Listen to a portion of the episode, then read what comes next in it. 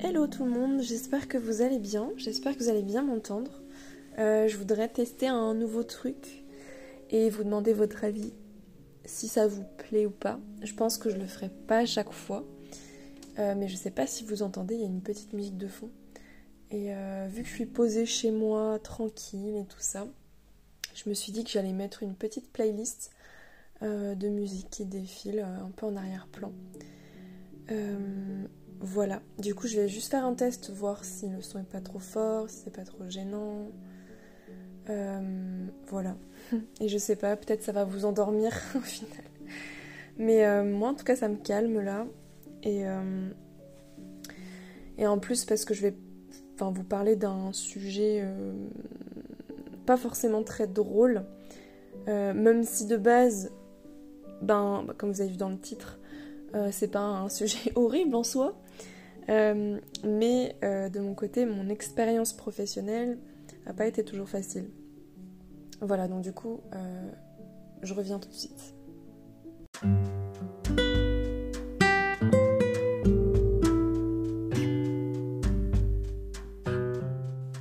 Bonjour, moi c'est Claire et je te souhaite la bienvenue sur mon podcast La vie en pause.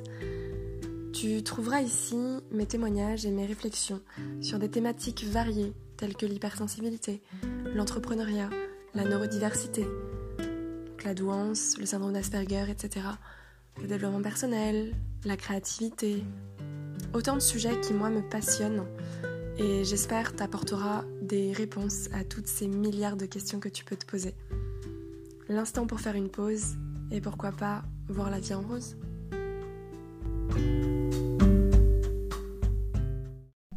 Voilà, bah du coup c'est parti.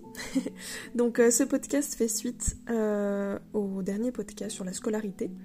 Et ensuite il sera suivi d'un podcast sur euh, l'entrepreneuriat. Donc la particularité de ces trois, cette série en fait de trois podcasts, bah, c'est que du coup c'est un podcast qui se suit et qui parle principalement de mon expérience personnelle de mon parcours et tout ça, donc euh, je pars pas forcément dans des réflexions, etc. Je, vraiment, je dresse simplement mon témoignage. Donc, euh, bah, je vous parle un peu des particularités, des difficultés rencontrées dans, le monde professionnel et bah, de quelles je vais vous citer quelques anecdotes concrètes. Voilà. alors, je sais pas trop par où je vais commencer. J'ai pris des notes quand même. Mais déjà, je vais commencer par dire en fait, ce qui me vient là à l'esprit, c'est qu'est-ce que tu fais dans la vie? Vous voyez cette question, cette fameuse question qu'on nous a posée déjà tout petit. qu'est-ce que tu vas faire plus tard et tout ça? Et après, bah, qu'est-ce que tu fais dans la vie et tout? Cette fameuse question, euh, en tout cas moi sur laquelle euh, je n'étais pas du tout à l'aise, mais enfin vraiment pas à l'aise dans le sens, euh, ça me mettait vraiment dans l'inconfort parce que je ne savais pas répondre en fait. Euh, pour plusieurs raisons. Euh, déjà euh, parce que je ne savais pas ce que je voulais faire plus tard, en fait, dans le sens où souvent on attend une réponse d'un métier en particulier. Et moi, quand j'étais petite, bon, bah, je voulais, comme beaucoup d'enfants, je pense, hein, il n'y a pas, de, a pas de, spécificité par rapport à ça, mais ben j'étais, euh, je voulais faire plein de trucs quoi. Euh, je me souviens que je voulais être euh, zoologiste, j'ai voulu être chasseuse de tornades, je pense que j'étais influencée par les, par les films que je regardais à l'époque. je voulais être reporter photographe, je voulais être photographe de mode, bon quand même ça, ça revient à la photographie, j'avoue. Je voulais être pompier, je voulais être astronaute. Qu'est-ce que j'ai voulu faire? Archéologue aussi. Euh, enquêtrice.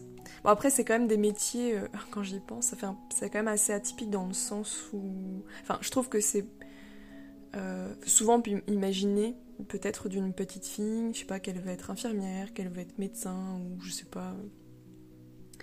Des trucs comme ça.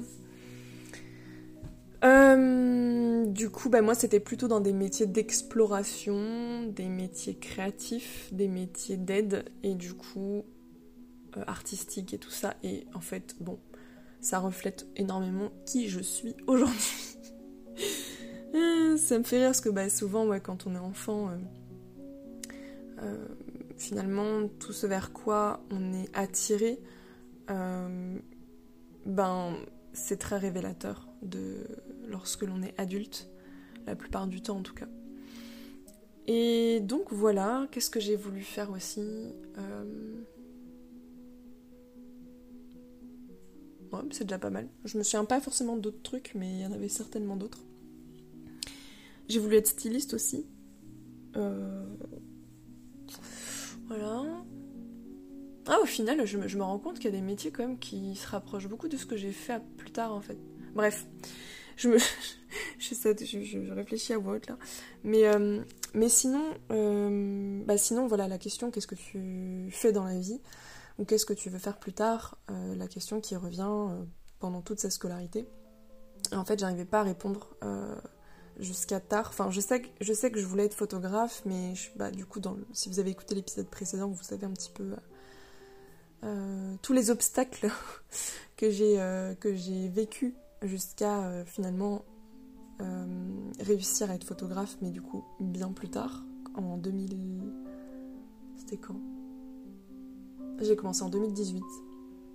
Donc je sais pas, j'avais 20. Euh, je suis nulle à ça. Je sais pas, j'avais 27 ans, je crois. Un truc comme ça. 26 Bref. Ou quand je me suis lancée à mon compte en fait, mais du coup, euh, j'ai pas fait d'études en photographie, etc. Enfin bref, autodidacte à fond quoi. Et euh, mais du coup, j'ai quand même toujours su, euh, enfin, à partir du collège à peu près, que j'allais m'orienter vers la photographie. Donc fin collège, ouais, à peu près. Même petite, enfin, j'étais attirée déjà par les couleurs, les lignes, les photos, les machins, les trucs. Mais j'ai commencé, je crois, à le verbaliser.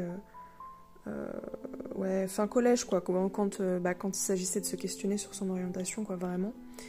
mais sinon, Sinon, sinon, ouais, ça ressortait quand même enfant. Bref.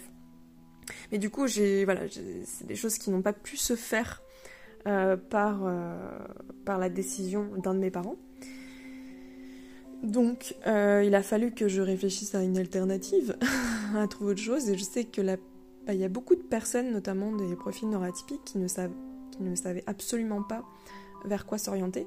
Donc moi, j'ai été, je faisais partie de ces personnes qui allaient voir la conseillère d'orientation de l'école, qui allait aussi au CIO de. Je crois que c'est ça, CIO, je suis pas sûre. Oui. Euh, enfin bref, le truc qu'il y a dans la ville là pour l'orientation. Euh, j'ai fait euh, des formations, enfin bref, je vais des, micro-formations, j'ai fait un bilan de compétences à un moment donné dans ma vie aussi. Enfin, j'ai fait tout un tas de trucs pour essayer de voir bah, ce, que j'aimais en fait. Et c'est là où aujourd'hui je m'aperçois qu'en fait je le savais déjà, mais que c'est juste les obstacles qui ont fait que j'ai pas pu aller en photo. Mais sinon, clairement, euh, bah en fait, comment dire? Je sais plus ce que je voulais dire. En fait, je m'auto-coupe euh, tellement et, je prends des, axes en fait dans ma pensée qui fait que. Alors, je fais plein de parenthèses, j'ouvre plein de trucs et donc, bref je m'y perds. Et là, j'ai pas retrouvé le fil, mais c'est pas grave. Mais en tout cas, ce que je voulais dire, c'est que euh, ça m'a, en fait, ça m'a généré beaucoup de dépression finalement. De, bah, du coup, vu que la photo était mise de côté, de pas savoir du tout vers quoi euh, j'allais aller. Et j'ai cherché très très très très longtemps. Et genre, je suis allée dans plein de directions. Et c'est pour ça que bah, dans le podcast, si vous l'avez écouté, le précédent sur la scolarité, c'est pour ça que d'ailleurs j'ai été à la fac, euh, enfin vous allez comprendre si vous l'écoutez, mais euh, et que j'ai essayé en tout cas de trouver quelque chose qui ressemble à la photographie.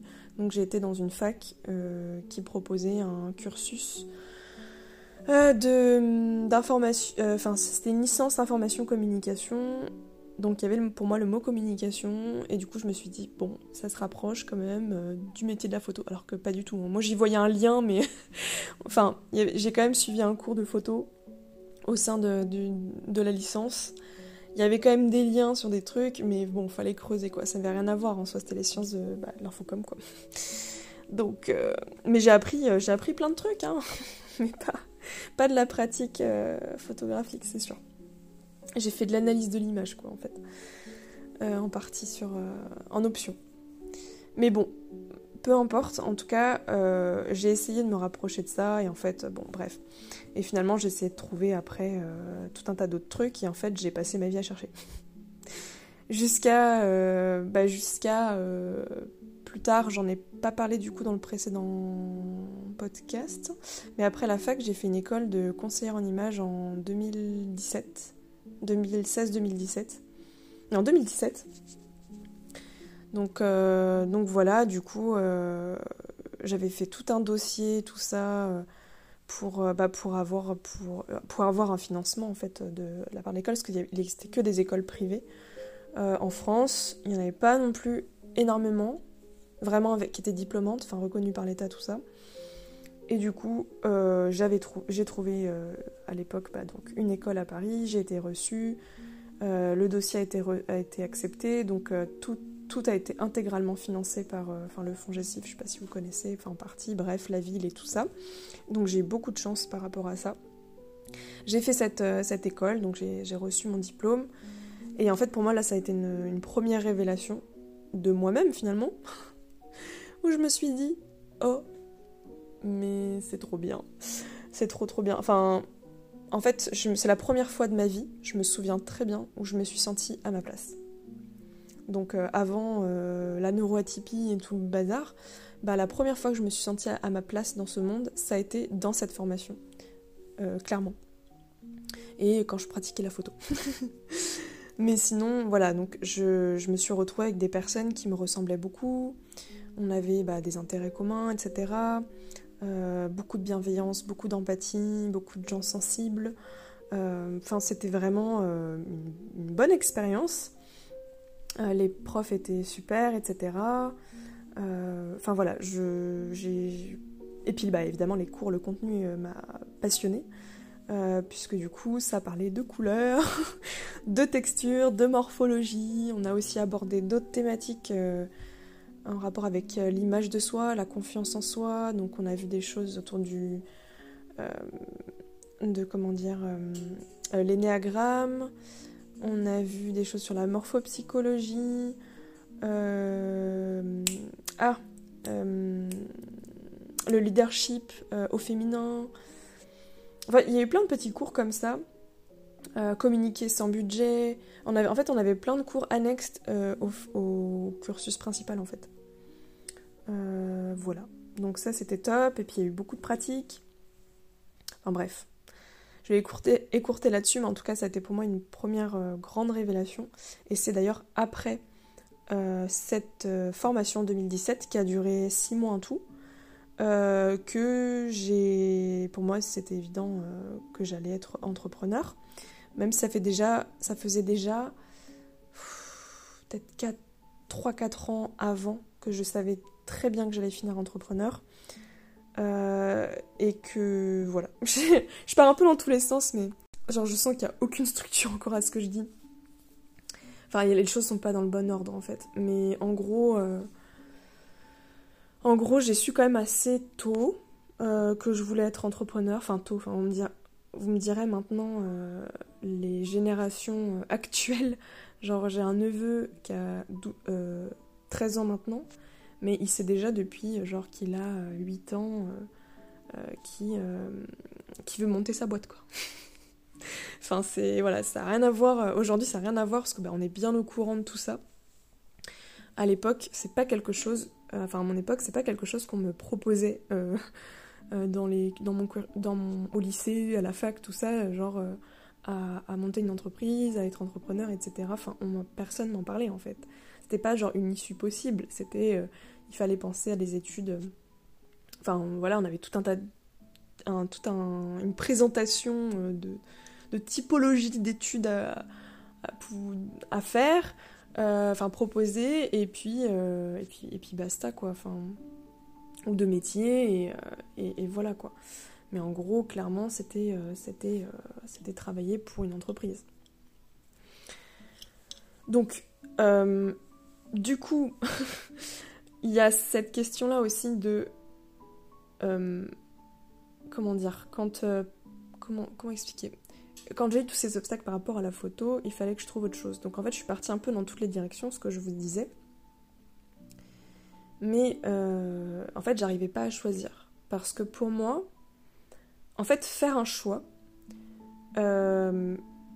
c'était bah, du coup refuser toutes les autres possibilités et c'était enfin c'était une douleur en fait. Parce que je voyais qu'il y avait finalement plein de choses qui se proposaient à moi euh, plein de choses que je voulais tester mais j'étais pas vraiment sûre dans un truc. Donc du coup euh, en fait euh, c'est pour ça que plus tard finalement je suis aussi devenue entrepreneur en partie. Bah, parce que du coup bah, j'ai fait le choix de choisir plusieurs choses en fait. Parce que enfin d'allier plusieurs compétences. Parce que pour moi un métier euh, bah, m'enfermait dans, une, bah, une seule voie en fait alors que euh, bah, la liberté de l'entrepreneuriat en tout cas j'en parlerai dans le podcast suivant mais c'est de pouvoir euh, créer son propre métier en fait. Et du coup d'avoir plusieurs options et de par exemple là dans la vie en pause ben, je fais des podcasts euh, je fais des vidéos, euh, je fais des, euh, des, montages, je fais de la photo, je vous propose, bah, j'écris une tribu, je crée des outils. Enfin, je sais pas, je, en fait, je me limite pas. et puis, enfin, je me limite pas, quoi. Et ça, pour moi, c'est. Enfin, bref, j'en parlerai dans l'autre podcast, c'est pas trop le sujet là, mais c'est une grande source de liberté et ça correspond complètement à ma façon d'être, en fait. Et euh, je trouve ça dommage, euh, en tout cas à mon époque, qu'on ne nous ait pas proposé euh, cette voie-là. parce que je pense qu'il y a plein de, de profils atypiques ou pas, hein, peu importe, mais en tout cas qui ont cette, bah, cette fibre entrepreneuriale en fait, et qui, bah, leur métier c'est ça en fait, c'est d'entreprendre et, de créer du contenu pour certains, enfin je sais pas, enfin voilà, il y a plein de nouveaux métiers aussi. Et c'est vrai que bon, c'est une voie qu'on présente pas forcément. Bref, du coup, pour euh, avancer un petit peu sur le podcast, euh, alors mon parcours professionnel, on va, rentrer dans le vif du sujet vraiment. Là, j'ai mon CV en face de moi, ça m'aide un petit peu aussi. Euh, c'est un fourre-tout. C'est-à-dire que j'ai commencé. alors, petite anecdote rigolote, c'est que. Alors, c'est entre 2000 et 2004. Donc, j'ai mon CV en face, comme ça j'ai bien les dates. Euh, donc j'étais petite, toute petite. Euh, eh bien, j'ai fait des voix, j'ai fait une, je faisais ah voix off pour euh, des publicités à la radio, puisque mon père à l'époque était ingénieur son et bah, voilà, il enregistrait des publicités avec différentes voix pour, pour le groupe Europe 2 à l'époque. Donc maintenant que c'est Virgin, je crois, ça n'a pas changé. Bref, voilà. Et aussi, euh, je faisais des voix comme ça pour des, pour des poupées qui étaient vendues à l'international, euh, des trucs comme ça. Donc ça, c'est ma petite, euh, ma petite fierté. Mais du coup, aussi le fait que, bah, en fait, je, suis en train de fermer la boucle, quoi. Aujourd'hui, faire des podcasts, ben, je sais pas, c'est fait quelque chose, quoi. Et en fait, à cette époque-là, bah, du coup, j'étais assez jeune et donc ça a duré 4 ans parce que mon père cherchait des voix à l'époque de... Enfin, il avait assez de voix adultes, donc il cherchait des voix d'enfants. Euh, et donc, à, un moment donné, bah, quand j'ai mué, j'avais la voix en tout cas qui était un peu trop euh, adulte, et ben, euh, on a arrêté quoi. Bref, mais du coup, il m'a énormément appris, parce que je faisais ça tous les mois. J'avais mon petit argent de poche, c'est trop bien. et il m'a appris du coup à articuler euh, l'intonation, euh, le débit, enfin en fait euh, plein de trucs. Et je pense que c'est aussi de là que vient ma facilité un peu plus à, parler, je, suppose. entre autres en tout cas. Voilà. Et c'est marrant d'ailleurs parce que dans tout mon parcours finalement, je me rends compte à quel point bah, ça, plus mes études en communication, plus d'autres euh, trucs que j'ai pu apprendre. Là, par exemple, j'ai ressorti un truc d'une formation que j'avais fait euh, qui s'appelait du diplôme à l'emploi à l'époque. Euh, c'était bah, via Pôle emploi. Ça a duré plusieurs mois. C'était pour. Bah, c'est là où j'avais fait un bilan de compétences d'ailleurs de mémoire, dans un cabinet de consultant. Et en fait, pour essayer de trouver ce que je voulais faire en fait. et du coup, bah, il y avait des trucs autour de, l'entretien d'embauche, euh, l'entretien téléphonique. En fait, on a appris, j'ai appris énormément de choses par rapport à ça. Dans le métier de conseiller en image, pareil, au niveau de l'entretien d'embauche, mais cette fois-ci sur l'image en fait.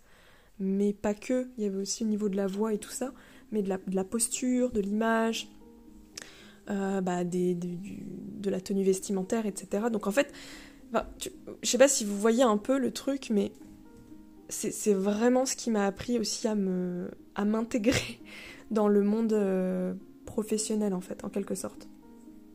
J'ai toujours toujours été très très axée sur euh, l'image et tout ça, donc j'ai jamais eu de difficulté en tout cas à être embauchée. mais par contre, j'ai fait 10 milliards de, de métiers enfin, en tout cas, j'ai eu plein d'expériences euh, différentes. Et euh, je vais vous expliquer un peu comment ça s'est euh, enchaîné en fait. Parce que je trouve que c'est assez révélateur aussi. Bon, déjà la multiplicité des, trucs, hein, parce que j'étais complètement perdue, je sais pas trop où, où je voulais aller, voilà. Mais aussi, j'ai fait beaucoup de pauses en fait. C'est-à-dire que tous les contrats que j'ai eus, il n'y a que un contrat que j'ai eu en CDI. Et le plus gros contrat a duré euh, pendant mes études, donc je travaillais à mi-temps. Il a duré deux ans et demi avec des coupures, puisque du coup, euh, ouais, j'arrête. En fait, je me faisais l'année de licence, puis hop, je repartais euh, l'année d'après. Donc, une année de licence, c'était de septembre à avril. Donc voilà, je travaillais à peu près, bah comme ça, je sais pas combien de mois ça fait, mais quelques mois. voilà. Et du coup, pendant, pendant mes études de fac, pendant du coup deux ans, ouais, deux ans, deux ans et demi à peu près, j'ai travaillé dans une boulangerie, donc à mi-temps, euh, plus la, fac, plus euh, bah, du coup tous les cours euh, à faire chez soi. la dernière année de licence, j'avais. j'ai passé le permis. Enfin voilà, c'est. Enfin d'ailleurs, ça a duré, ouais. Bon, bref.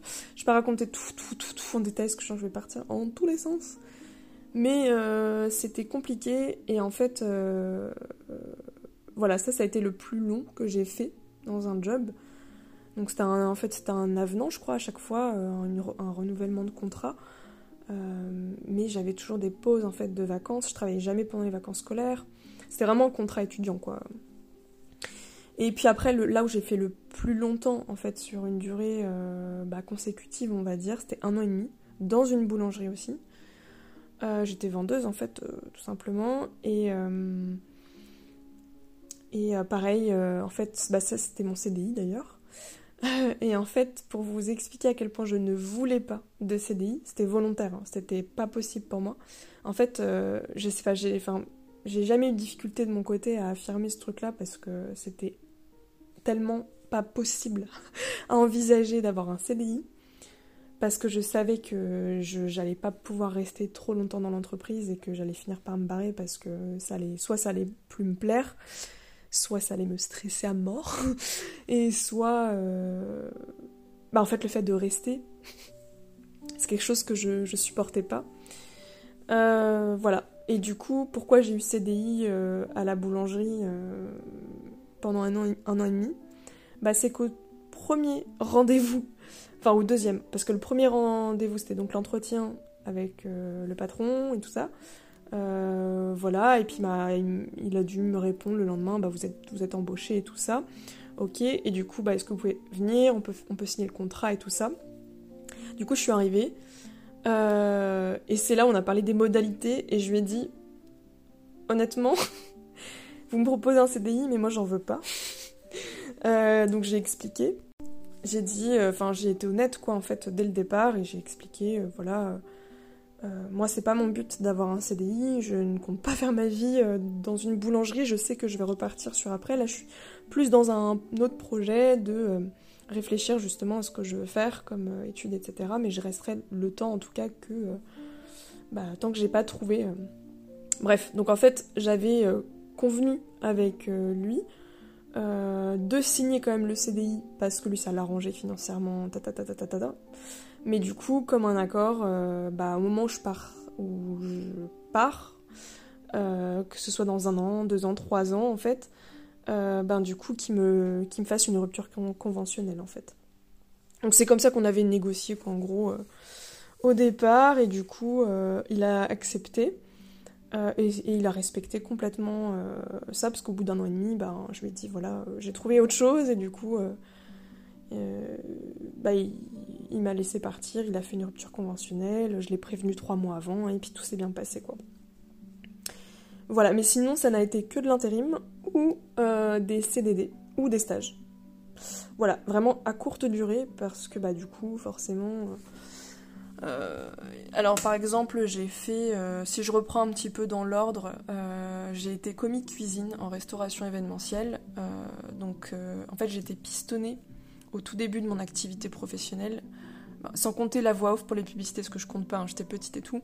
Mais à partir de 16 ans, je crois, 2009-2010, donc j'avais 17 ans, 17 ou 18 ans.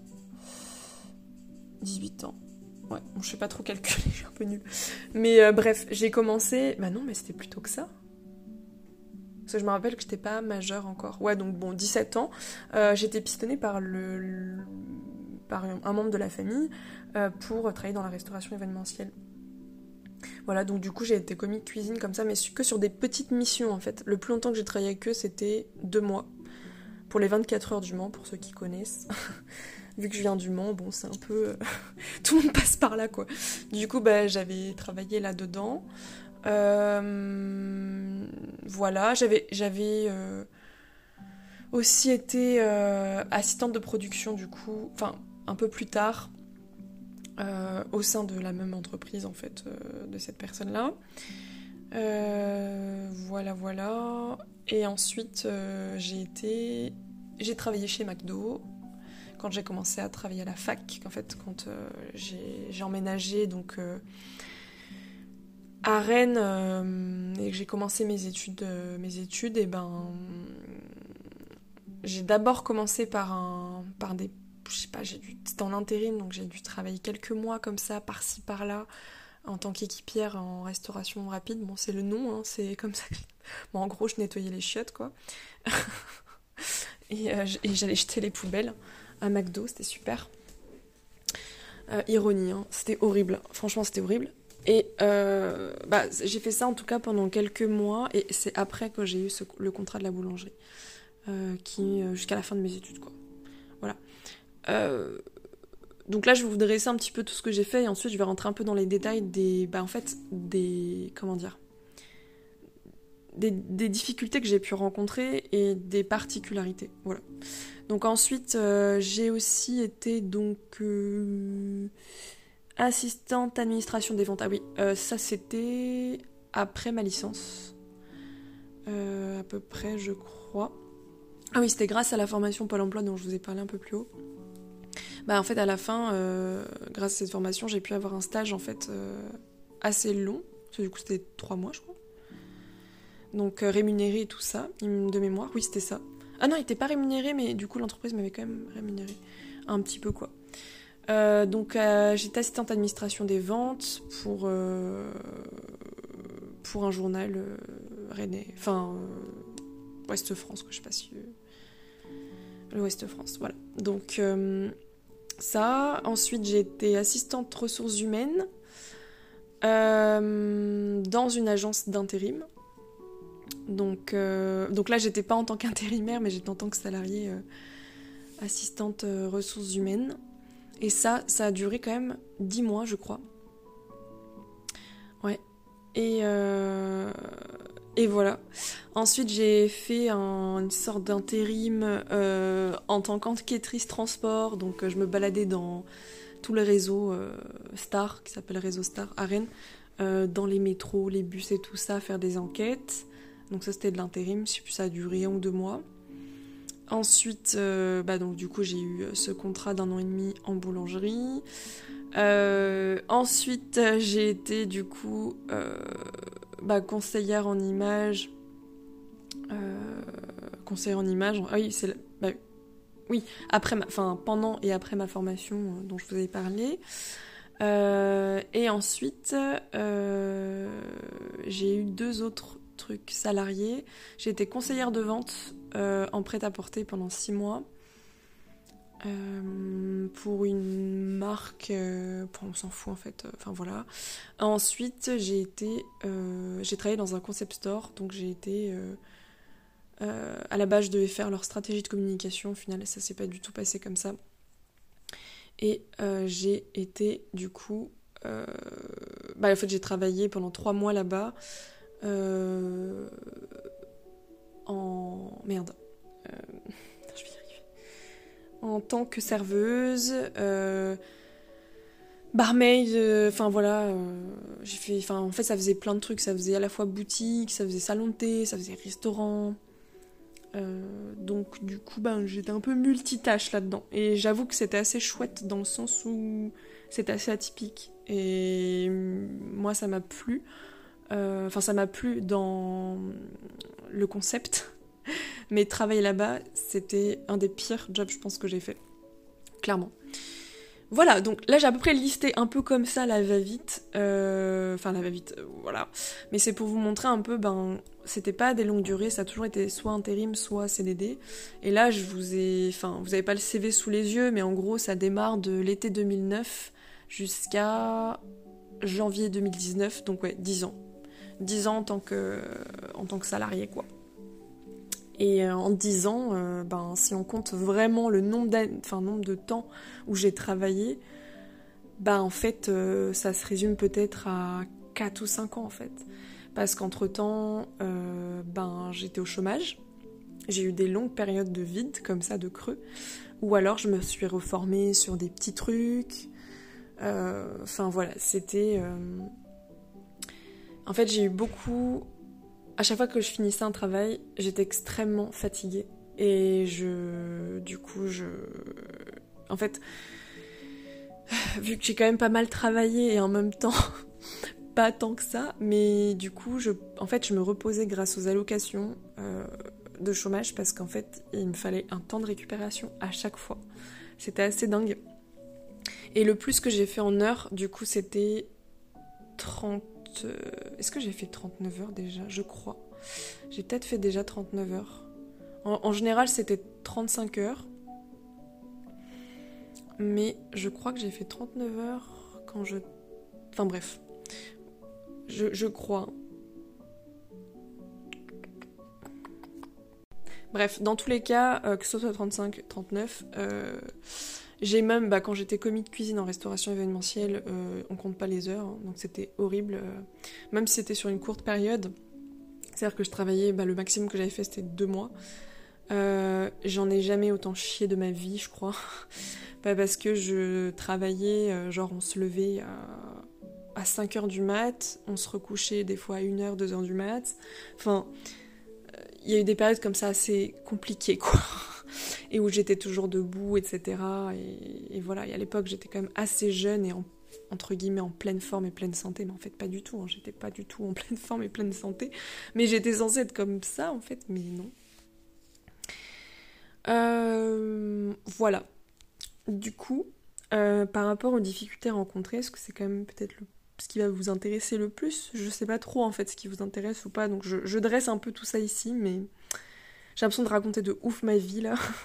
enfin, c'est pas une impression, c'est je raconte ma vie de ouf. Donc c'est pas très euh, confortable pour moi, mais bon. Donc, euh, alors mes particularités au sein de, des différents boulots que j'ai fait, euh, ça a été que. comment dire? Bah, comme je vous ai dit déjà le fait d'être d'avoir besoin de me ressourcer, de me recharger entre chaque truc, que ce soit au niveau de mes études ou au niveau euh, professionnelle, j'ai eu besoin de beaucoup beaucoup de repos. Euh, voilà, donc j'ai toujours, j'ai toujours en fait, je sais pas comment je faisais, mais j'arrivais toujours à goupiller les trucs là pour, euh, bah pour, pour pouvoir me reposer en fait. C'était pas évident parce que j'avais beaucoup de pression de l'extérieur, surtout au niveau de ma famille, euh, on posait beaucoup de questions, mais qu'est-ce que tu fous euh Et moi, bah, parfois, pendant des semaines, des mois, j'étais sans travail. Donc je faisais genre que je faisais des recherches et que je trouvais pas. Mais euh, c'était que je me reposais, en fait, concrètement, même si, en général, je faisais quand même beaucoup de recherches, mais pour pas culpabiliser, quoi. Mais c'était compliqué à ce niveau-là. Après, bah, c'est un peu la multiplicité, même si finalement ça se répète pas mal parce qu'il y a quand même un fil conducteur. J'ai beaucoup été dans la vente, dans le service, et euh, dans l'assistanat.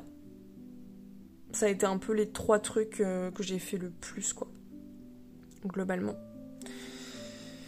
Donc voilà, et puis et puis bah après du coup dans l'entrepreneuriat, euh, bah du coup je sais pas j'ai commencé en fin 2018 début 2019 un peu comme ça en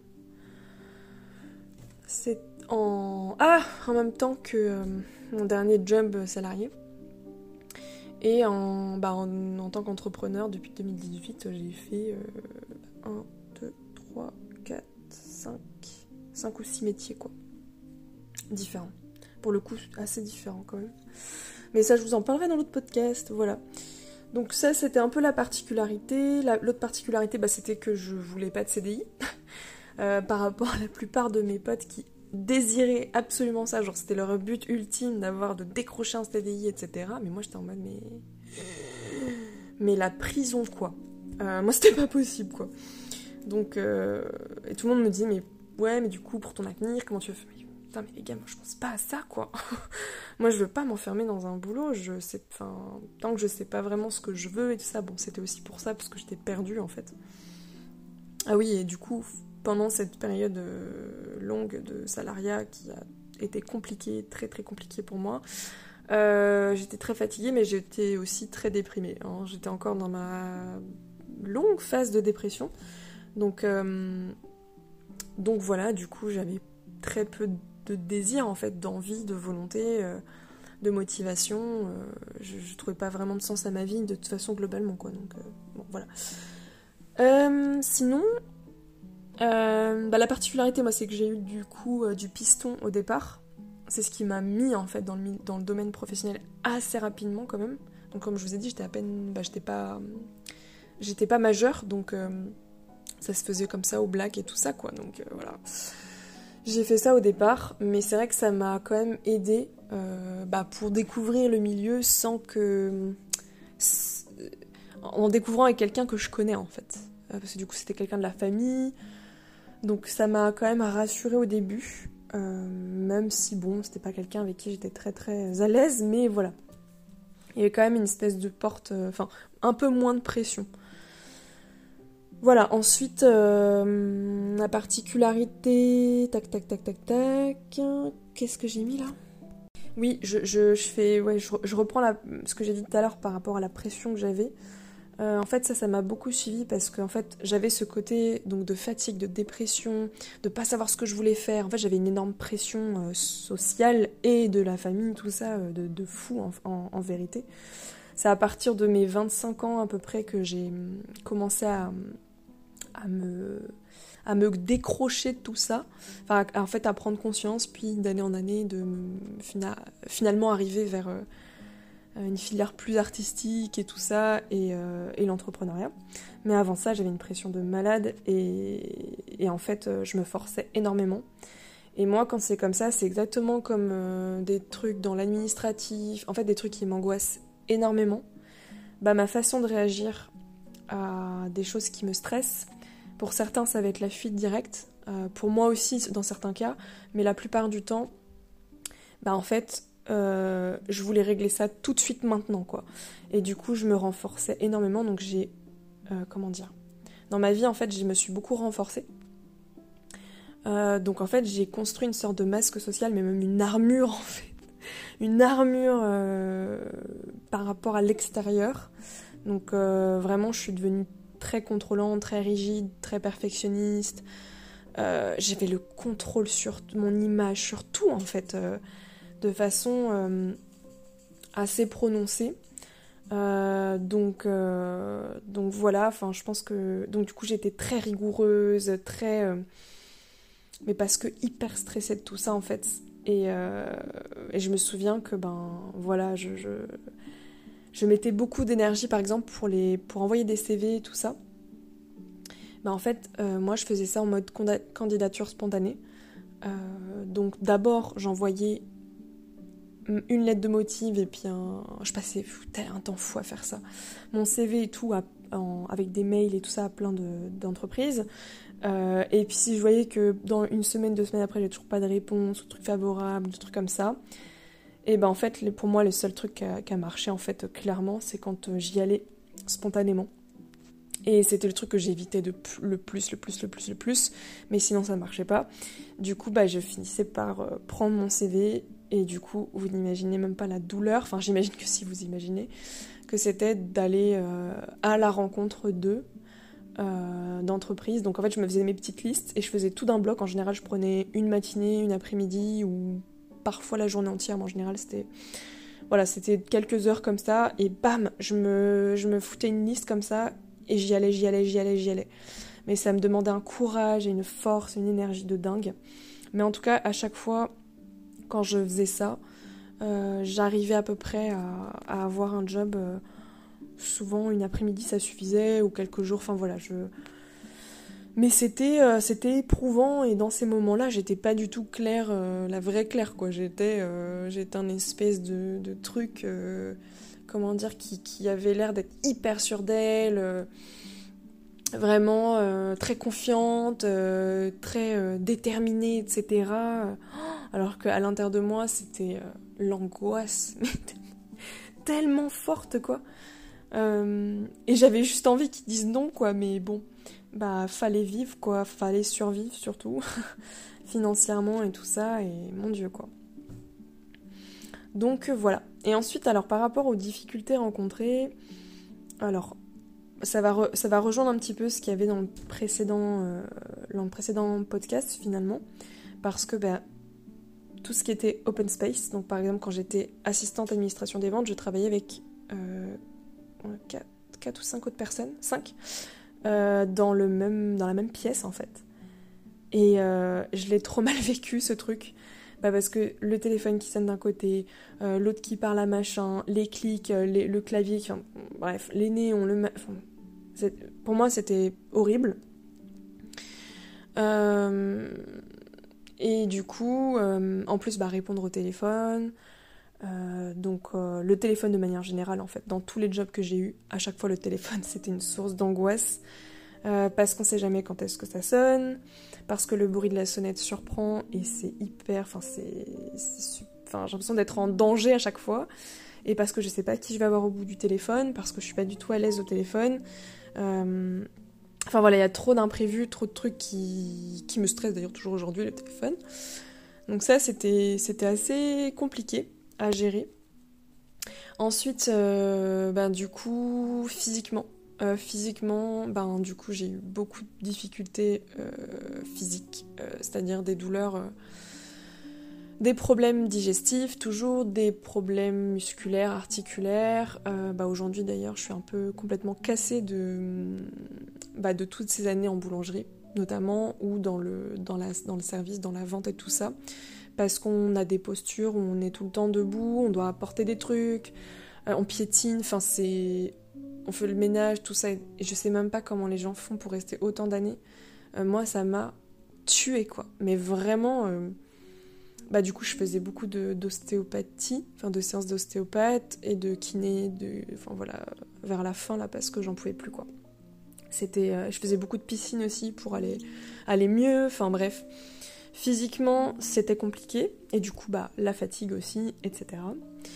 Beaucoup d'anxiété, beaucoup de dépression, parce que bah, j'étais bien nulle part en fait. Et après, bah, ce qui me rendait très très anxieuse, c'était le contact euh, avec la clientèle. C'est pour ça que ça peut paraître un peu... Euh, comment dire Paradoxal, parce que j'ai toujours été dans des milieux un peu... Euh, bah, de contact en fait, de service, de communication, de, contact avec des gens. C'est là où je me suis dit, mais en fait, à chaque fois, j'ai l'impression que ma vie, je l'ai passée à me forcer à faire des choses et tout le temps à me mettre au défi en fait, à faire des trucs qui étaient le plus difficile pour moi finalement. Et j'en avais quand même assez conscience en fait de ça. Mais à l'époque, je le prenais comme une sorte de... Euh, il faut que je fasse des efforts en fait. Euh, comme si en fait je devais m'obliger à être dans la douleur pour me renforcer et pour euh, réussir dans la vie en fait. Je sais pas, enfin, j'avais cette croyance en tout cas, ce truc. Et, euh, et je me disais qu'il fallait que j'aille vers des trucs qui me fassent du mal en fait. C'était complètement bizarre. Euh, il y a un moment donné où j'étais tellement épuisée que je me suis dit non mais il faut que j'arrête, il faut que j'aille dans des métiers où je, suis au contact de personnes parce que ça m'épuise trop. Et bah, j'étais prête à, faire des choses du style assistana, mais plutôt dans l'administratif, comment dire, enfin des trucs en fait, ou comptable, des trucs comme ça, des trucs où j'allais potentiellement n'avoir aucun contact social. Mais vraiment, typiquement la fille qui est derrière son ordi et qui, qui sort pas de son bureau. C'était, c'était mon, mon but. Euh, enfin, je me suis dit que j'allais me sentir beaucoup mieux. Et je pense qu'honnêtement, oui, je me serais sentie beaucoup mieux. Clairement, j'aurais moins fatiguée, je pense. Euh, s'il n'y avait pas de téléphone aussi, tout ça. Enfin bref, voilà. Euh, genre classer des, des, archives, par exemple, ça j'ai voulu le faire. Je l'avais fait d'ailleurs pendant un mois dans un des boulots, là, quand j'étais les ressources humaines au mois d'août. Il m'avait dit, bon, il n'y a rien à faire du coup, tu vas classer les archives. Ils avaient l'air d'être tous en mode, euh, c'est vraiment le truc de merde, ma pauvre et tout. Moi, j'étais en mode, mais je suis trop contente. trop contente de classer des trucs parce que, bah, en fait, j'étais dans ma bulle, quoi. Et du coup, personne m'embêtait et tout. Et donc, pour moi, c'était mieux, en fait. Clairement. Donc voilà, et puis du coup, euh, qu'est-ce qu'il y avait d'autre euh, donc je comprends en tout cas les personnes aussi qui, se mettent dans des milieux comme ça, euh, dans l'informatique par exemple, des choses comme ça, enfin en tout cas pas de contact quoi. Euh, je comprends vraiment vraiment. Et du coup bah voilà, moi c'est pas pas la voie que j'avais choisie, donc je me suis retrouvée euh, bah, plein de fois au, contact des gens. Et bah ça a été ça a été difficile parce que en boulangerie c'était le moins pire parce que les gens venaient à moi avec une commande particulière euh, moi, j'avais mon texte tout fait, je connaissais les produits par cœur. Euh, il y avait plein de trucs en boulangerie que j'aimais bien faire, genre aligner les produits, euh, bah, du coup connaître tout de A à Z. J'adorais faire les cafés aussi, préparer les petits plateaux, en fait mettre tout joli. toutes ces petites activités comme ça satisfaisantes. Ça j'aimais beaucoup. Par contre, tout ce qui était voilà, j'aimais aussi beaucoup manager bizarrement former en fait les nouvelles euh, vendeuses qui arrivaient, je leur expliquais tout et tout, euh, j'aimais trop en fait guider, euh, j'ai toujours, aimé faire ça et tout ça. prendre le lead en fait, je crois que c'est un peu... C'est pas pour rien que je suis entrepreneur, je pense. Je, préfère travailler seule, hein, j'aime bien voilà former et trucs comme ça. Et en fait, euh, ben, ouais, ce qui était difficile, c'était tout ce qui était ben, ménage et puis ben, le, contact avec les gens, les imprévus, le téléphone, enfin toujours pareil en fait, toujours les mêmes trucs hein, au final. Euh, bah aussi les horaires. J'ai pas parlé de ça, mais les contraintes horaires, que ce soit à l'école ou au travail, mais mon dieu, moi ça, bah, en boulangerie typiquement, euh, là où j'avais travaillé un an et demi, en fait on travaillait 6 jours sur 7, donc déjà fallait se lever tous les matins. Euh, mais une semaine sur deux, je me levais à 4h30 et la semaine d'après, je me levais, je commençais qu'à 13h, donc je devais me lever vers 10-11h. Mais du coup, c'est donc voilà, on changeait d'horaire en fait toutes les semaines. Ce qui fait que le rythme, c'était une catastrophe. Chaque fois, fallait, enfin, ça te pétait tout. Euh. donc c'est pour ça ça m'a beaucoup usé euh, à ce niveau-là. Et d'ailleurs, je passais mon temps à dormir en fait. Parce que je travaillais 35 heures en soi, étalé sur 6 jours mais je passais mon temps, le reste du temps à dormir en fait. J'avais quasiment plus de vie sociale. Euh, j'essaie quand même de sortir genre le samedi soir, je crois, euh, mais j'avais quasiment plus de vie sociale, c'était trop dur. C'était trop trop dur. Du coup, je faisais beaucoup de siestes, enfin voilà, bref. Et d'ailleurs, dans tous mes jobs, euh, il y avait un truc aussi qui revenait, c'est je parlais du contact avec les gens, mais c'était pas forcément que la clientèle, c'est aussi bah, les collègues. Euh, en général, euh, enfin moi je savais pas, je connaissais pas tous les codes sociaux, les trucs là avec euh, le fait de manger avec les gens, la pause café. Je vous jure que j'ai su ça il y a deux ans, je crois.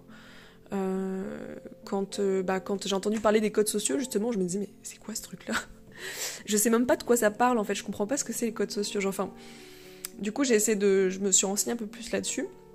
Donc il y a des choses, je pense par imitation ou par euh, comment dire euh, par mimétisme ouais ou par euh, apprentissage en fait de codes sociaux bon qui sont intégrés. Mais mais certains pas du tout en fait. Et ben c'est après coup finalement il y, a, y, a, deux ans comme je vous ai dit où je me suis rendu compte qu'en fait ben c'était un code social ce truc de de manger de faire les pauses café ensemble mais je savais pas du tout. Moi j'étais donc j'ai passé du coup bah, toutes mon, mes expériences là salariées soit à rentrer chez moi le midi tous les midis, hein, et je faisais d'ailleurs ma sieste tous les midis. Euh, à chaque fois que j'ai pu le faire, je l'ai fait. Et quand c'était pas possible, euh, bah du coup, bah si en fait je faisais que ça. Je, je regardais un peu, mais Je regardais un peu en fait, mais si. Euh, si, en fait, il y a eu deux, mes deux derniers jobs où j'étais en vente. J'ai. Bah, du coup, il y avait très peu de temps de pause. Et donc là, je pouvais. C'était en centre-ville en plus, donc j'avais pas ma voiture ou quoi pour rentrer chez moi. Donc, enfin bref, c'était un petit peu compliqué pour rentrer. Et donc là, je mangeais à l'extérieur. J'avais des tickets restaurants, trucs comme ça, donc je mangeais à l'extérieur. Et là, bah, j'avais ma routine. Je me souviens très bien d'ailleurs que l'époque salade du midi est venue. Bah, en fait, c'est depuis 2018, je me rends compte, parce que c'était venu. Euh, c'était. Ah ouais, donc je mange des salades le midi en fait depuis, depuis septembre 2018. Septembre, avril, 2000. Ah, c'était en 2018 Mais non, c'était 2017. Pourquoi j'ai mis ça? Bon, bref. Peu importe les dates, mais en tout cas, voilà, je. Ah oui, c'est septembre 2017, avril 2018. Ok, c'est bon, je, viens de capter. Et ben, je mangeais donc dans un truc de sorte de salade bar. Euh, juste à côté, quoi, en fait. Et, euh, en fait, le truc, c'est qu'il y avait. Euh, trucs comme ça de, vente de prêt-à-porter, je l'ai capté bien plus tard. Mais en fait, toutes les boutiques se connaissent, du coup, tous les gens se connaissent, ils mangent entre eux et tout machin. En fait, les collègues, c'est les boutiques en face, à côté et tout, quoi.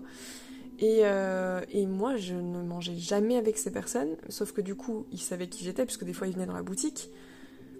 Et donc, en fait, ils me faisaient la bise, ils me faisaient des J'étais en mode, mais je les connais pas, quoi. Et du coup, ça m'a beaucoup stressée, parce que ben, quand j'étais dans... à ma petite table de salade machin, là, je mangeais toujours la même salade à ma petite table. et ben il euh, y avait des personnes des autres boutiques, à des moments je les voyais et ils se mettaient à ma table pour manger, c'était horrible. Bref, voilà, donc ça, euh, c'était très compliqué à gérer. Et, euh, et, sinon, en boulangerie, je mangeais sur place et j'avais que 30 minutes de pause dans les deux boulangeries où j'ai bossé. Je restais ça, 30 minutes de pause, du coup je mangeais toute seule.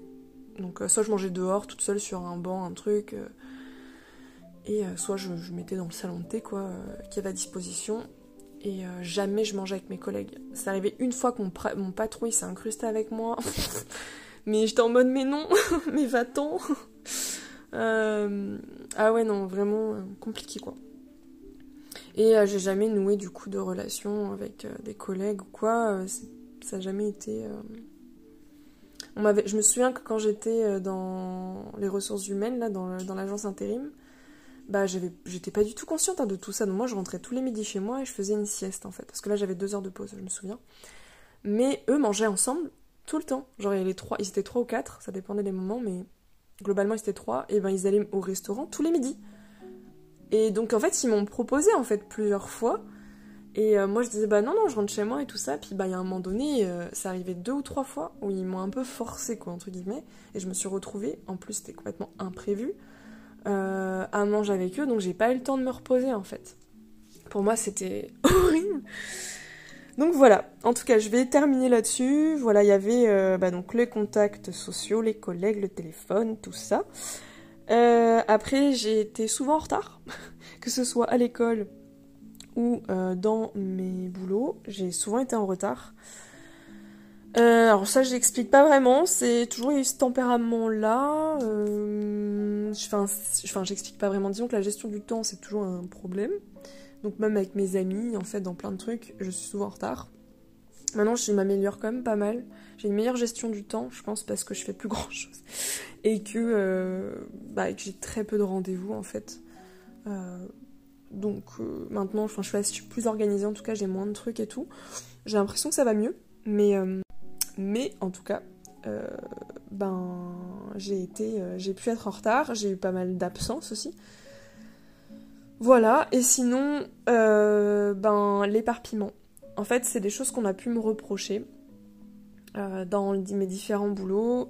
c'est tu t'éparpilles, tu commences un truc, tu le termines pas, est-ce que t'as fait ça Tu dois rendre ça pour machin, mais tu l'as pas fait. Enfin bref. Donc des oublis, de l'éparpillement, euh, de pas aller au bout des choses. Alors qu'en fait, moi, j'étais claire avec mon organisation, en fait, parce que que ce soit dans le travail ou partout, ma façon de m'organiser peut être un peu spéciale, effectivement, je m'en rendais pas compte à l'époque, mais euh, j'ai tendance, en fait, à commencer quelque en fait, à commencer plein de choses simultanément. Euh, donc, en fait, c'est comme si j'ouvrais plein d'onglets, bah voilà, on va prendre cet exemple-là, j'ouvre plein d'onglets, Et euh, du coup, euh, bah, en fait, je sais exactement à quel moment je vais les refermer. Ils vont tous se refermer en même temps, mais c'est juste que j'entame plein de trucs en, même temps, en fait.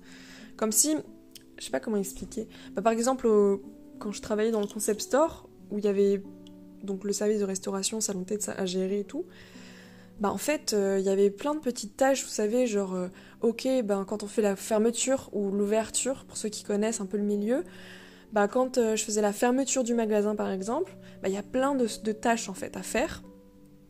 Et c'est là, bon, j'avoue, je me perdais quand même pas mal. Euh, en fait, en fait c'est ça, c'est qu'il n'y avait pas de structure, il n'y avait pas d'ordre. Donc je commençais à faire euh, un peu tout. et et voilà. je m'organisais peut-être pas forcément très bien, mais en même temps, euh, je sais pas, quand euh, je commençais à nettoyer la machine à café, euh, bah du coup, je faisais autre chose pour pas perdre de temps quand le truc il, se lavait. Du coup, je commençais autre chose, mais en fait, je perdais du temps sur. Bref. Mais bon, hein, je m'en sortais comme ça, mais on a pu me le reprocher. Alors sinon, sinon en fonction des différents boulots que j'ai eus, en fait, il y a des qualités qui parfois étaient vus comme des défauts ailleurs, etc. Par exemple, la prise d'initiative, bah il y a des jobs où c'était super bien vu et il n'y en a pas du tout. Euh, voilà. J'avais beaucoup de mal avec l'autorité, je pense que vous avez compris, tout ce qui était... Euh, en fait, je, je, supportais pas l'autorité ou les injustices, euh, l'inégalité en fait, qui était pour moi pas du tout justifiée en fait, qui n'avait pas lieu d'être et voilà, ça m'arrivait plein de fois de tutoyer euh, mes collègues ou mes, euh, patrons.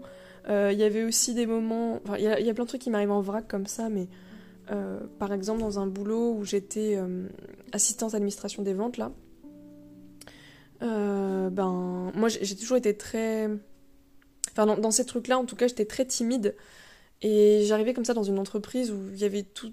Je sais pas, c'était genre un grand couloir avec plein de, plein de, de bureaux, en fait. Euh, et, en fait, le, rituel de chaque personne le matin, d'ailleurs j'avais des stratégies comme ça, ça me fait rire, mais bah, c'était de dire bonjour à tout le monde en fait, et de faire la bise à tout le monde. Mais moi, c'était pas possible de faire ce truc. Enfin, je, le faisais en fait, par, euh, bah, parce qu'on m'avait appris ça. Et du coup, je me souviens que quand j'arrivais au parking de l'entreprise, je faisais en sorte d'arriver en même temps qu'une autre. En fait, à chaque fois, je fonctionnais en binôme. Donc, j'essayais de trouver au moins une personne binôme avec qui je pouvais avoir plus d'affinité. En général, je le ressentais tout de suite. Euh, je sais pas si mon côté hypersensible, intuitif ou quoi, mais je sens avec qui je peux être euh, bien et sans jugement. Enfin, des gens bienveillants. Quoi. En général, je choisissais, euh, voilà. Et donc, bah, en fait, je faisais en sorte d'arriver en même temps que la personne. Donc, soit j'envoyais un message ou quoi, pour en fait passer le stade du couloir et dire bonjour à tout le monde, mais d'être avec elle. Voilà. Parce que moi, toute seule, je le faisais pas, je traçais en fait. Ou je disais un bonjour de loin, comme ça et tout. Ça m'était trop mal à l'aise. Donc euh, bon, je sais pas trop ce qu'on a pensé de moi à ce moment-là, mais ça m'était trop mal à l'aise. Dans ce truc-là aussi, il s'invitait euh, euh, des fois le soir, le week-end, il s'invitait le midi, mais moi j'étais jamais là quoi. Ça arrivait une fois que, à la fin, je crois, ah oui, une fois, ils m'ont piégé comme ça. Genre, euh, ils m'ont dit Bon, bah, Claire, euh, on a réservé pour le resto, on t'a mis dedans, hein, du coup, euh, pour ce midi, mais c'est offert, donc voilà. Enfin, en gros, je pouvais rien dire, quoi. Je pouvais pas dire Bah, non, désolé, j'ai pas assez d'argent, ou je sais pas quoi. Je pouvais pas inventer d'excuses, c'était genre. Donc, j'ai été obligée d'y aller, je me souviens, cette fois-là, au restaurant, et c'était horrible. Enfin, voilà, je. pas trop de surprise par rapport à, à la finalité. Bon, en tout cas, tout ça, c'est un peu les difficultés que j'ai pu rencontrer. Euh, oui, voilà, je vous ai pas parlé. Oui, bah, je vous ai pas parlé du si des, horaires, donc des contraintes horaires, mais aussi des transports. Euh, et puis, ben voilà, les gens, le bruit, enfin tout ça quoi. Les transports, ouais, c'est aussi quelque chose quoi. Oh mon dieu. En fait, tout ça, c'est, c'est, ça paraît peut-être rien pour certaines personnes, euh, mais de mon côté, c'était quelque chose qui était énormément fatigant, en fait, énergivore. Euh, qui mettait euh, bah, beaucoup d'anxiété en fait et qui démarrait ma journée euh, bah, pas très bien quoi. Enfin, clairement. Et puis du coup, je dormais pas bien, enfin, j'avais toujours la boule au ventre avant d'aller au travail, enfin voilà. Et pour les petites anecdotes, bah, en fait, je vous en ai raconté pardon, pas mal. Mais il y en a deux autres que j'ai pas encore raconté, c'est que Il y en a une que j'ai trouvée un peu drôle, entre guillemets, c'est qu'en fait, quand. Euh, euh, bah, mon dernier boulot de trois mois, là, euh, quand j'étais dans le concept store, où il y avait du coup boutique, salon de thé, restaurant, tout ça, bah, j'ai été embauchée sur Instagram parce que j'avais déjà mon compte de photos euh, bref, et du coup, en fait, je cherchais un petit job, etc. pour euh, bah, justement pour financer un peu ce projet-là. Pour, euh, je savais déjà que j'allais ouvrir mon entreprise. Enfin, c'était quelques mois après. Enfin voilà. Du coup, il fallait que je trouve un petit job en attendant. Et, et c'est ça, c'est que je me souviens être passée devant cette boutique en ville, d'être littéralement tombée amoureuse de cette boutique. En fait, elle venait d'ouvrir quelques mois auparavant. Je l'avais vue j'étais rentrée dedans, j'avais discuté un peu avec la nana, euh, juste pour dire mais c'est trop beau, c'est trop beau, c'est trop beau. Et euh, bah, c'est là où quelques semaines après, j'ai postulé, enfin j'ai envoyé un message en disant que j'étais, bah, en gros que j'étais fan de leur boutique et que je voulais impérativement travailler pour eux quoi. Et euh, du coup, j'ai eu un. Bah, la patronne m'a répondu tout de suite. Elle m'a dit on cherchait pas forcément, mais je veux bien vous rencontrer et tout. Ok, donc du coup, quand je l'ai rencontrée, je me souviens qu'elle est arrivée une heure en retard. Donc alors moi qui suis en retard, c'est pas à ce point, hein, j'étais souvent en retard, mais euh, genre euh, de quelques minutes quoi. Euh, ou 10, 15, 20 minutes quoi, mais maximum en général, c'était pas des gros gros retards non plus. mais du coup, de mon côté, attendre quelqu'un, ça a toujours été très compliqué. Donc du coup, bah, je l'ai attendue dans un bar pendant plus d'une heure et elle est arrivée et, et en fait moi j'avais préparé mon CV quoi et tout et en fait, euh, elle a pas du tout ouvert la pochette. Et elle m'a dit, euh, elle m'a dit en fait ce qu'elle ce recherchait en ce moment. Au final, il recherchait quelqu'un. Hein. Mais du coup, pour un petit contrat, euh, je sais plus combien, je crois que je travaillais 23 heures. Donc c'était parfait pour moi. C'était bah, au niveau des horaires. Donc ça me faisait travailler, je crois, 4 jours sur 7. Un truc comme ça. Enfin bref, c'était top quoi. sur le papier en tout cas. Et il cherchait quelqu'un, euh, c'est là où elle m'a dit en fait, euh, on cherche en fait euh, quelqu'un un peu multicasquette, qui a plein de compétences, et on cherche des profils atypiques, comme toi. Et du coup, c'est là où je me suis dit, j'avais pas compris en fait sur le coup pourquoi elle dit que je suis atypique en fait. Parce que moi j'avais pas conscience de tout ça en fait. j'avais pas ce que je renvoyais vraiment et, et du coup bon c'est après coup que quand j'avais commencé mes recherches sur, euh, sur la neuroatypie, tout ça. Bon, j'ai un peu plus compris, mais je pense que de son côté, euh, elle avait capté tout de suite, en fait, euh, avec mon compte photo, tout ça, peut-être elle avait dû voir, ou elle a même pas regardé mon CV, en fait, donc je sais pas, trop bizarre. Donc voilà, du coup, j'ai été embauchée juste après, et, et, base, je devais donc faire toute leur refaire leur stratégie de communication pendant trois semaines et quelques tâches en fait euh, de le truc et au final je me suis retrouvée à faire tout ce que je voulais pas faire, c'est-à-dire le service. Et euh, le service en restauration, du coup, c'était la première fois parce qu'avant j'étais plutôt commis de cuisine, tout ça dans l'événementiel, donc dans la restauration, mais j'étais plutôt en cuisine. Euh, là, j'étais au service. Je j'ai détesté, mais détesté, détesté au plus haut point parce que déjà problème de mémoire. Désolée si je parle vite. D'ailleurs, ça fait plus d'une heure, je vais bientôt m'arrêter. Mais voilà, problème de, mémoire, euh, bah du coup le fait d'aller vers les gens. Euh, moi je me souviens que j'avais du mal à réguler ma température. En fait j'avais l'impression d'être ménopausée à ce moment-là. Je dis ça parce que j'avais tous les symptômes d'une ménopause. euh, et, du coup c'était très particulier parce que en fait je, dis ça mais en fait à l'époque je pensais que, que j'avais un truc par rapport enfin au niveau hormonal et tout ça. Et en fait j'étais en hyper-saturation, bah, c'est après que j'ai fait. Bah, quelques mois après que j'ai fait mon burn-out en fait. J'étais déjà en fait en prémisse de, burn-out hein, clairement. Euh, mais du coup, euh, du coup, des gros problèmes au niveau, euh, au niveau transpiration, gestion émotionnelle, enfin tout un tas de trucs, c'était horrible. Donc, euh, donc voilà, et puis bah après bah le bruit en fait, enfin tout le, service, le moment du rush, euh, c'était très difficile à gérer pour moi. Je me faisais tout le temps engueuler, en plus il y avait beaucoup de pression, enfin je supporte très très mal la pression. Euh, bah voilà, le rapport après avec les collègues, les, postures physiques, enfin en fait tout, tout n'allait pas en fait, il n'y a rien qui allait en fait.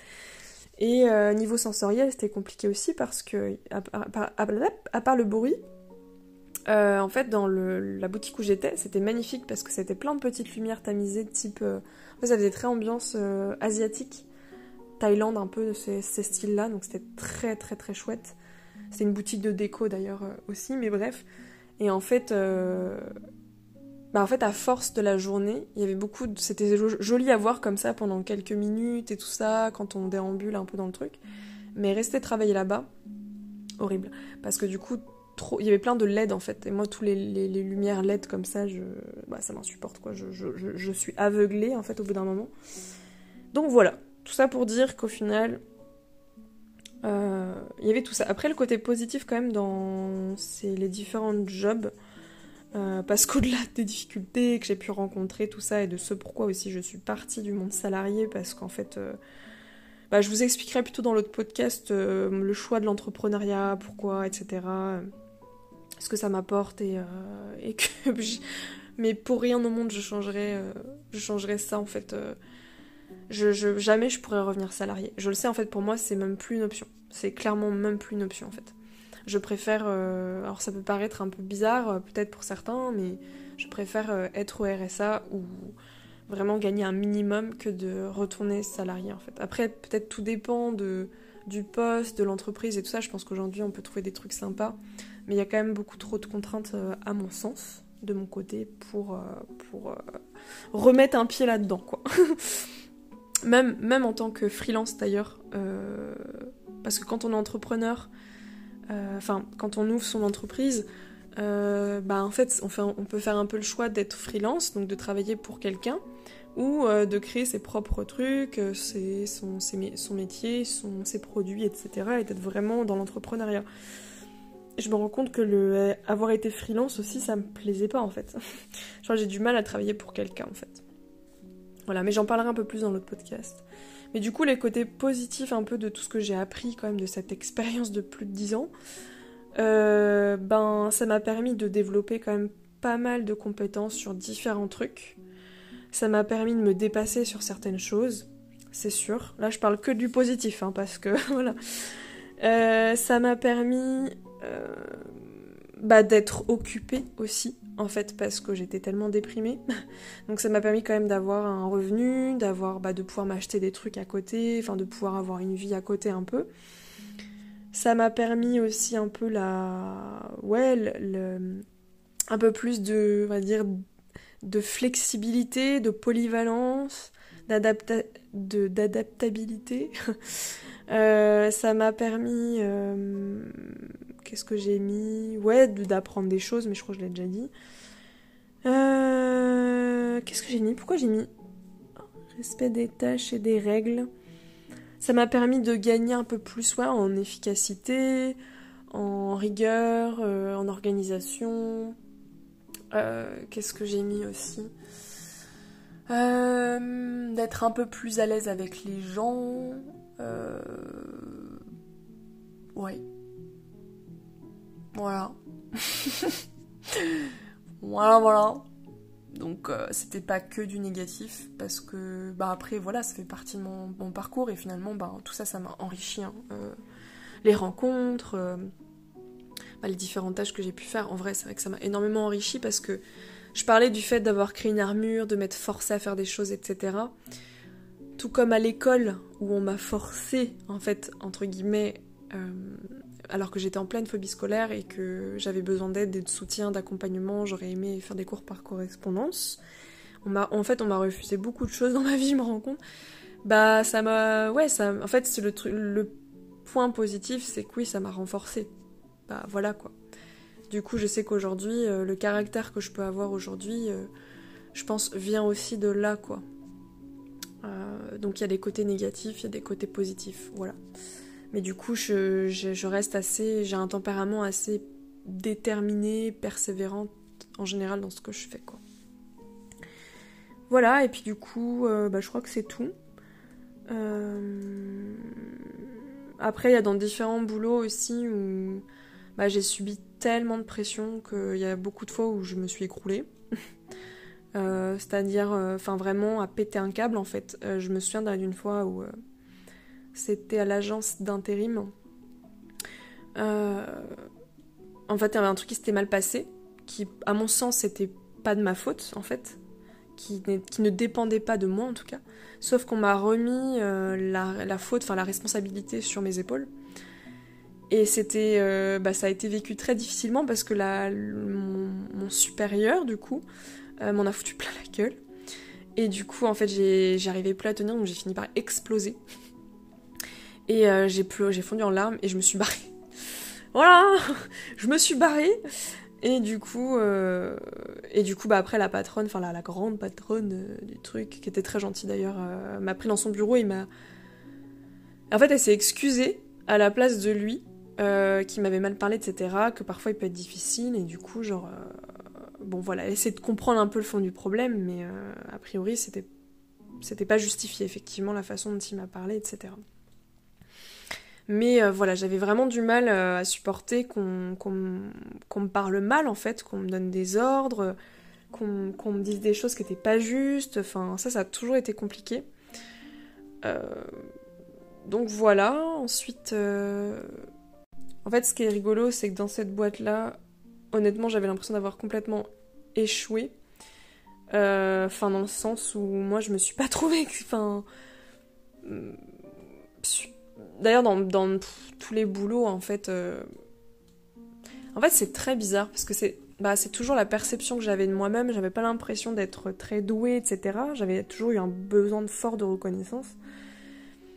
Et en fait, à la fin de chaque boulot, j'ai reçu beaucoup de, de, de, de, ouais, de compliments, enfin de trucs comme ça. Euh, et du coup, j'étais toujours très décalée, en fait, par rapport à la perception que j'avais de moi-même et ce que les gens me disaient.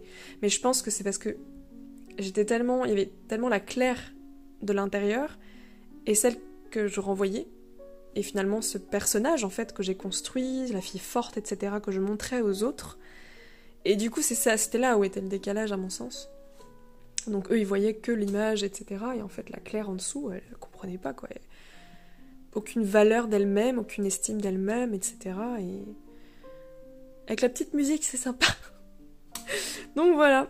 Euh, et, en fait, à la fin de ce job-là, euh, de l'intérim, au bout de 10 mois de travail, et eh ben, truc mais improbable. Moi, je leur ai dit que je partais, etc., euh, machin. Et eux, à ce moment-là, alors je sais pas si c'est une stratégie, mais ils m'ont proposé un CDI donc bon, vous imaginez, hein, moi ça me faisait pas rêver, hein, donc euh, ça ne changeait pas à ce moment-là, mais quand même. Mais l'offre qu'ils m'ont fait, c'est on vous propose un CDI du coup, euh, et vous serez responsable de, en fait, euh, de la prochaine boutique qu'on va ouvrir, parce qu'ils ouvraient une autre boutique dans une autre ville à côté de Rennes et tout. et du coup, j'allais être responsable de cette boutique-là. J'étais en mode, mais hein? En fait, moi j'ai rien compris à ce moment-là, je vous jure, mais en fait, j'étais complètement sur le cul parce que ça correspondait pas du tout à la façon dont il me traitait entre guillemets pendant dix mois en fait. Moi je me suis vraiment sentie un peu comme une sous-merde. Euh, et là on propose ça, donc en fait c'était pas du tout cohérent. Donc j'avais, je crois que j'avais mis genre deux jours, un week-end pour réfléchir et tout, et j'avais fini par leur dire non. Euh, parce que ça parce que ça me faisait trop de route parce que bah BI quoi et trop de responsabilités et en fait c'était pas du tout ce que je voulais faire donc voilà euh, j'ai voulu être hôtesse de l'air aussi Parce qu'entre-temps, j'ai quand même, euh, dans les 10 ans de boulot, ben, je cherchais toujours ce que je voulais faire, en fait. Donc, euh, j'ai voulu tester beaucoup de choses.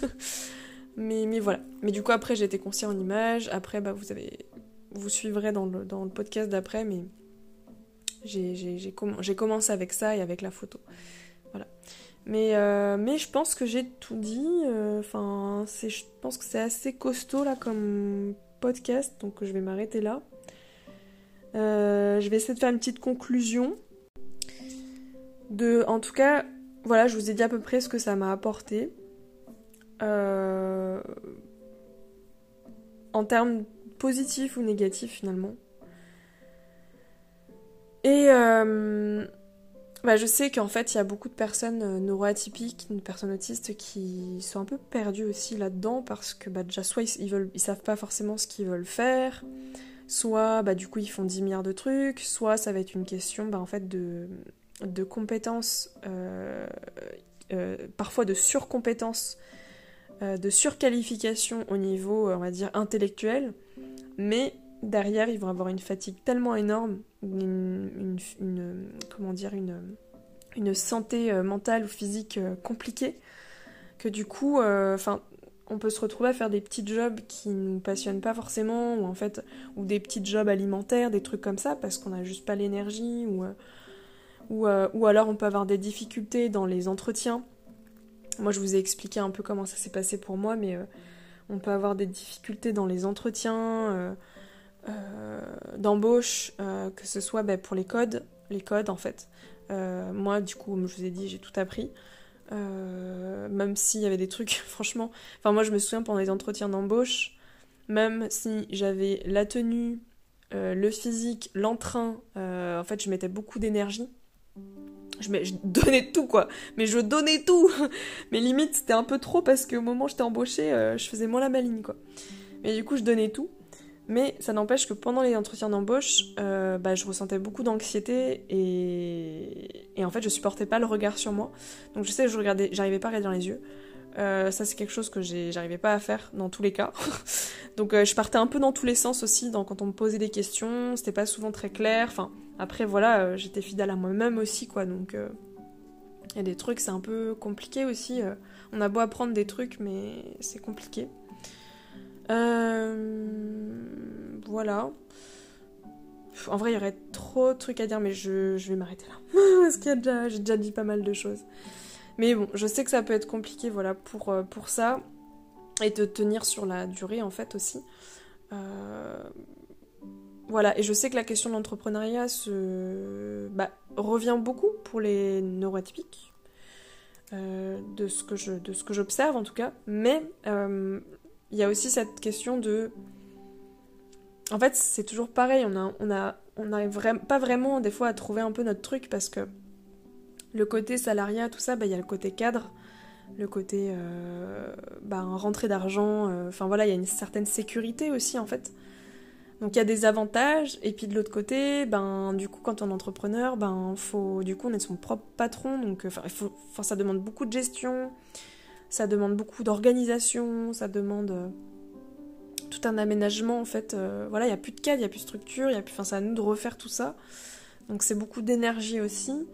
Euh, ben c'est beaucoup, c'est très insécurisant. Enfin voilà, mais j'en reparlerai dans l'autre podcast parce qu'il y a trop de trucs à dire par rapport à ça et des choix que j'ai dû faire aussi et que bah c'est pas évident. En fait, ça demande de choisir des choses et du coup de, de faire des concessions en fait dans tous les cas sur d'autres choses.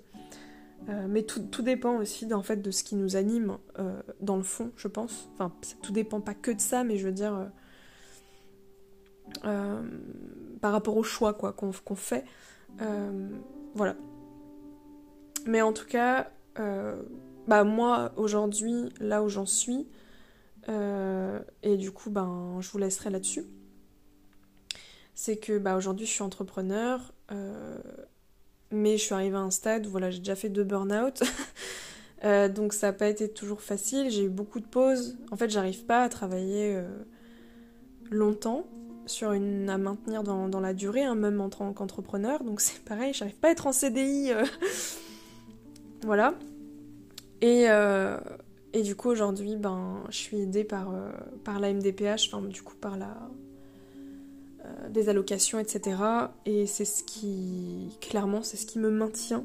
Parce que bah, avant de recevoir tout ça, euh, bah, j'ai attendu, comme beaucoup. Et j'étais en mode survie activée puissance 10 000, donc c'était compliqué. Et euh, bah, c'est là où je m'étais dit, de toute façon, si j'ai pas les aides et tout ça, je peux pas retourner salarié. Enfin, j'avais pas trop d'options, donc bah, c'était, c'était RSA, quoi. Donc voilà. Et c'est pas, c'est pas facile quand on est dans des situations comme ça de précarité.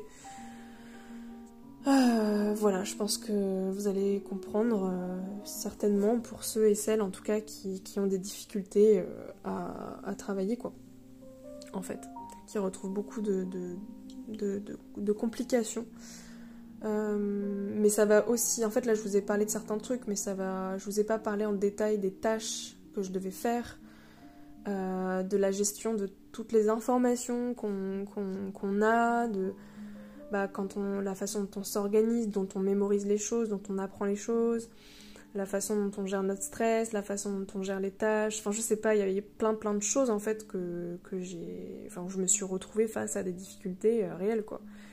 Et où il y a des trucs qui étaient pas fluides du tout. euh, mais après, j'étais douée dans euh, le fait de mettre en place des objets. Euh. j'ai été douée dans d'autres trucs quoi, mais. Euh, mais, mais voilà. Donc, bah, je vous laisse, ça fait 1h18. Et bah, je vous dis normalement à dans deux semaines pour l'autre podcast sur l'entrepreneuriat, puis j'aurai fini sur cette série-là. J'ai des petites idées un peu pour les autres podcasts, mais je vous redirai ça plus tard. Voilà Allez, j'espère que ça vous a plu et je vous dis à bientôt. Ciao ciao Seulement si le podcast t'a plu, alors je te laisse t'abonner, partager autour de toi, donner ton avis, un commentaire, afin de soutenir ce podcast et permettre de le faire grandir. Je te remercie infiniment et je te dis à très bientôt.